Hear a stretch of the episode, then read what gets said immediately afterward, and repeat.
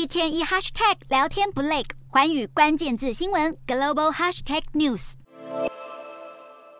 美国期中选举终于登场，Twitter 的新老板马斯克在投票前夕发出推文，要独立选民把期中选票投给共和党候选人。马斯克表示，为了遏制两党的逾越滥权行为，总统跟国会应该由不同政党掌控。因为拜登是民主党，所以国会席次应该交给共和党。现在共和党来势汹汹，有民调显示，共和党要拿下众议院几乎是毫无悬念，甚至连参议院都可能吃下多数席。而且观察美国历史经验，会发现现任总统所属的政党多半会输掉其中选举，尤其美国今年的经济表现不理想，更是执政党的一大弱点。共和党的领袖麦卡锡现在扬言，如果成功拿下众院，就要全面调查拜登的民主党政府。调查内容可能包括美国从阿富汗撤军，还有新冠疫情的源头等等。共和党胜选也意味着民主党籍的众院议长佩洛西要被迫让位。裴洛西在丈夫遭攻击后就缩减了竞选活动，很少公开谈话。她在选举前一天表示，自己往后的政治道路会被这次攻击事件所影响。政坛目前也盛传，如果身为意大利裔的裴洛西没能连任议长，就会转而出任驻意大利大使。只能说，现在能决定裴洛西接下来去向的关键，就握在选民手上。截至七号统计，全美有四千两百多万人提前投票。